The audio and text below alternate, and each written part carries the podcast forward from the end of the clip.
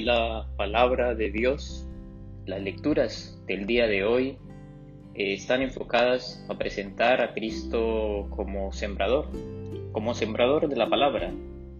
Esa palabra que cae en tierra estéril, que rápidamente es quemada sus raíces por la acción del sol y que muere. Pero también dice que hay eh, una tierra donde la palabra es acogida, donde produce raíces y rápidamente eh, la planta se forma y sale adelante. Bueno, estas situaciones pues se dan en la vida de cada una de las personas, que hay veces que algunos pueden acoger la palabra de manera más directa, tienen una conversión con Dios se dan cuenta de que eh, no iban por buen camino, de que tienen que mejorar muchos, muchas cosas, muchos aspectos en su vida. Y eh, se encuentran cara a cara con Dios.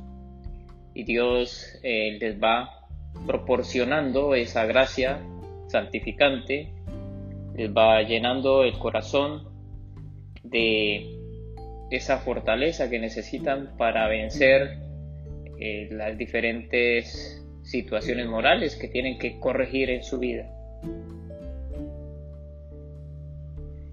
Y esa palabra empieza a, a, obrar en el corazón humano, mientras que otras personas son más resistentes, son más resistentes a la acción de Dios. Escuchan consejos por un lado, consejos por el otro. Eh, hay muchos amigos, mucha familia que dice, oye hermano, vas por mal camino, oye, yo veo que tú tienes que mejorar esto y esto. Y parece que eso como si les echara eh, alcohol en los ojos, ¿no? Nos fastidia que alguien eh, nos corrija, nos fastidia que alguien nos diga lo que tenemos nosotros que hacer. Sí, porque estamos acostumbrados a hacer lo que nosotros queramos. Entonces, para nosotros la corrección es un insulto. Y a veces dejamos de hablarle a esas personas, incluso si es un familiar o alguna persona cercana, ya empezamos a dejar de tratarla porque solo creemos que nos viene a, criticar. A lo mejor no es así. A lo mejor esa persona espera de mí que yo cambie, cambie esa actitud que tengo, esa actitud que molesta de pronto a los demás que no es sana para la convivencia, ni mucho menos sana, pues para acercarnos a Dios, porque eh, cada vez que nosotros nos acercamos, pues vamos imitando sus virtudes, somos imitadores de las virtudes de Dios. Entonces la invitación es a tener buena tierra en el corazón, es decir, a preparar el camino a, preparar el corazón para que la palabra eh, de Dios llegue a nuestra vida de la mejor manera, con la mejor acogida y quede con raíces muy profundas en nuestro corazón y que nos permita seguir trabajando, nos permita seguir cultivando una vida de gracia, una vida de amor, poco a poco vamos mejorando. Nosotros sentimos porque el Espíritu Santo pues va haciendo el trabajo en nosotros y nosotros, claro está, se lo permitimos. Va purificando, va quitando órganos malos, ¿no?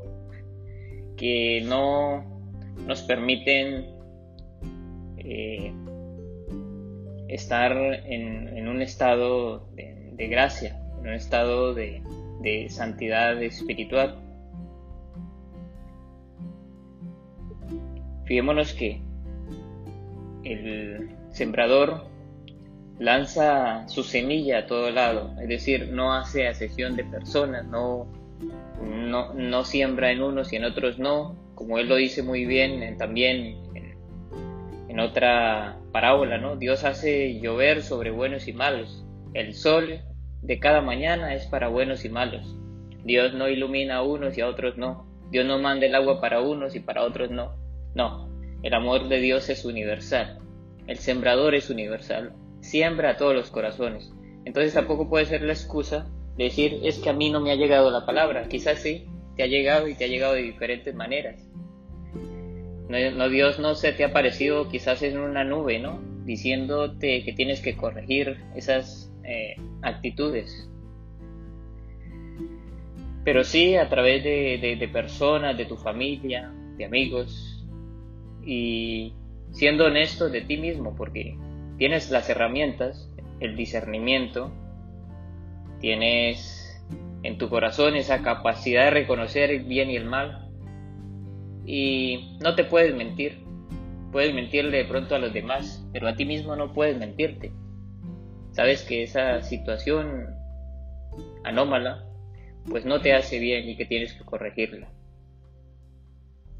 Hoy vamos a pedirle al Señor para que sane nuestro corazón, nuestro corazón muchas veces con heridas, con heridas del pasado, con experiencias que nos hacen daño y que cargamos esas experiencias a lo largo de muchos, mucho tiempo, para que el Señor hoy sea nuestro cirujano, que corte ese órgano malo, que nos ponga un órgano bueno y especialmente que sane nuestro corazón, que restablezca nuestra alma, que fortalezca nuestro espíritu y que nos ayude eh, en esas cosas que humanamente no podemos, que Él con su gracia, con su amor, con su fuerza que da a todos los seres humanos, nos ayude a emprender un camino de santidad, a mejorar cada día con su amor eh, solícitos, a su escucha y con la fuerza del Evangelio en nuestro corazón podamos ser reflejos, verdaderamente reflejos de lo que debe ser un hijo de Dios, porque tenemos que sentir en nuestra vida, muy profundo en nuestro corazón, que tenemos un Padre de amor, un Padre misericordioso, y que un Padre espera lo mejor de su Hijo. Nosotros tenemos que ser los mejores hijos. Que Dios se sienta orgulloso de cada uno, de cada una de mis decisiones. Digámosle a Dios para que nos dé siempre la gracia que necesitamos, ese poder, esa fuerza,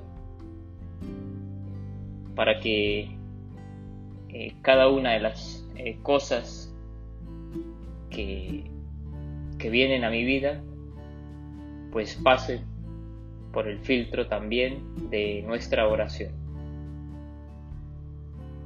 Que Dios los bendiga. Un abrazo en Cristo Jesús.